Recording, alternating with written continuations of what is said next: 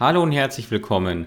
Heute geht es wieder mal ums Thema China-Import und Zertifikate. Und zwar aus dem Grund, weil ich sehr häufig die Frage bekomme, welche Zertifikate benötige ich denn noch? Diese Zertifikate habe ich schon. Und ähm, ich möchte einfach mal erklären, warum es auf diese Frage keine Pauschalantwort gibt und warum diese Frage mir eher zeigt, dass derjenige das Thema noch nicht ganz verstanden hat. Ähm, ich habe in den anderen Videos schon gezeigt, dass man sich äh, bei Product IP zum Beispiel so eine Anforderungsliste erstellen kann. Und ähm, mit dieser Anforderungsliste sieht man dann ganz genau ähm, für das spezifische Produkt, welche Tests alle überhaupt in Frage kommen. Und das sind in der Regel sehr viele. Ja, also sollte man sagen, man will 100% alles überhaupt nur Mögliche testen.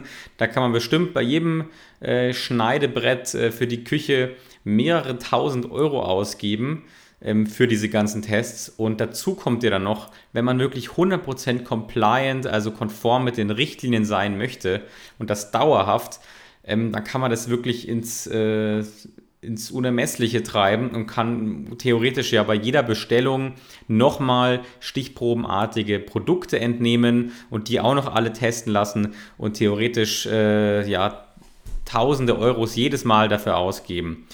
Und genau aus diesem Thema, weil sich das ja nicht lohnen würde und weil das nicht realistisch ist, gerade für kleinere Hersteller und Händler, ähm, gibt es eine Risikoanalyse.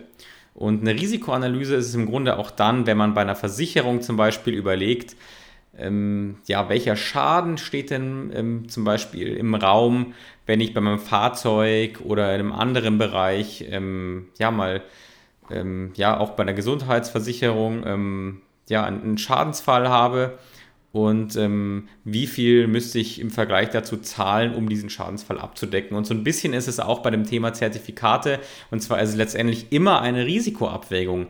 Denn wie ich gerade gesagt habe, ist es utopisch, dieses Risiko komplett abzudecken. Ich würde sogar sagen, es ist gar nicht möglich. Aber wenn man sagt, dass man ähm, zumindest die wichtigsten Tests sich raussucht, und mit wichtigsten sind zum Beispiel die, die ein besonders hohes Risiko haben. Also bei Kunststoffteilen zum Beispiel auf Weichmacher zu prüfen.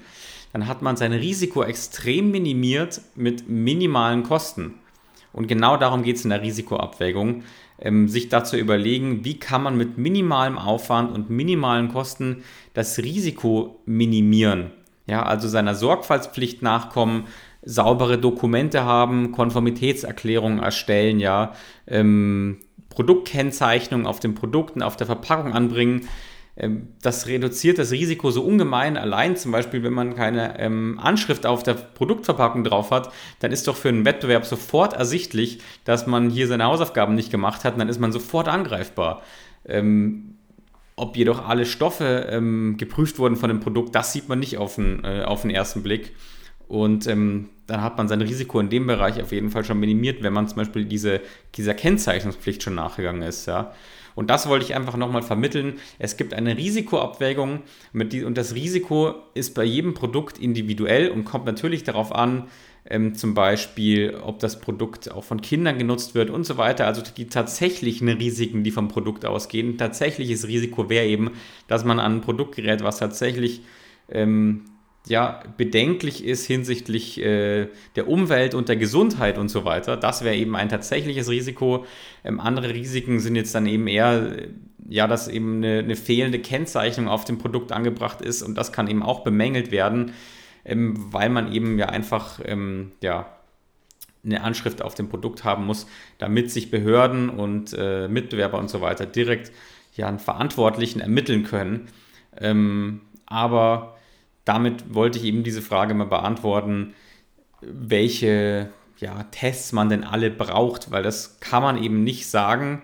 Und ähm, deswegen möchte ich dich einfach individuell ermutigen, ähm, da einfach das Thema so zu sehen, auch, dass es ganz viele gibt auf dem Markt, das ist den meisten sicher bewusst, die sich da auskennen, die überhaupt keinen Aufwand betreiben in der Hinsicht und die ähm, ja überhaupt keine Dokumente haben, überhaupt keine Prüfberichte haben, ähm, viele chinesische Hersteller, die hier verkaufen, die haben auch äh, keine Anschrift auf dem Produkt. Aber wie gesagt, das hilft dir nichts, denn wenn du überprüft wirst oder wenn du abgemahnt wirst, dann kannst du dich nicht darauf berufen, dass es die anderen auch nicht haben. Ja, da sind die einfach äh, knallhart oder ähm, was heißt knallhart? Das hilft ja im wahren Leben auch nicht, wenn man sagt, äh, die anderen halten sich auch nicht daran. Und deswegen ist es eben wichtig, dass man zumindest die wichtigsten Überprüfungen vornimmt, saubere Dokumente hat und sich davor eben wirklich mal Gedanken über das Risiko gemacht hat, gerade bei Produkten, die eben tatsächlich ein höheres Risiko haben. Ich hoffe, das hat dir geholfen, das hat dir nochmal, ähm, dich nochmal dabei ermutigt, das Ganze zu verstehen und äh, nochmal zu verstehen, dass es eben diesen abgeschlossenen Zustand nicht gibt, ja, dass man nicht sagen kann, jetzt bin ich hundertprozentig sicher, hundertprozentig compliant, das gibt es eben nicht Dazu müsstest du theoretisch eben mehrere tausend Euro ausgeben und zwar das auch jedes Mal bei jeder Nachbestellung. Da ist ja theoretisch auch wieder jedes Mal ein Risiko gegeben, dass ähm, ja, bei der Nachbestellung andere Zusammenstellungen vom Produkt ähm, ja, zusammengekommen sind. Ähm, genau, ich hoffe, das hat dir geholfen. Wenn du Fragen dazu hast, würde ich mich wie immer freuen, wenn du mir einen Kommentar hinterlässt ähm, oder wenn du mir direkt schreibst an tobias.seller-szene.de. Ich freue mich auch über Anregungen, über Tipps zu weiteren Inhalten. Vielen Dank und bis bald.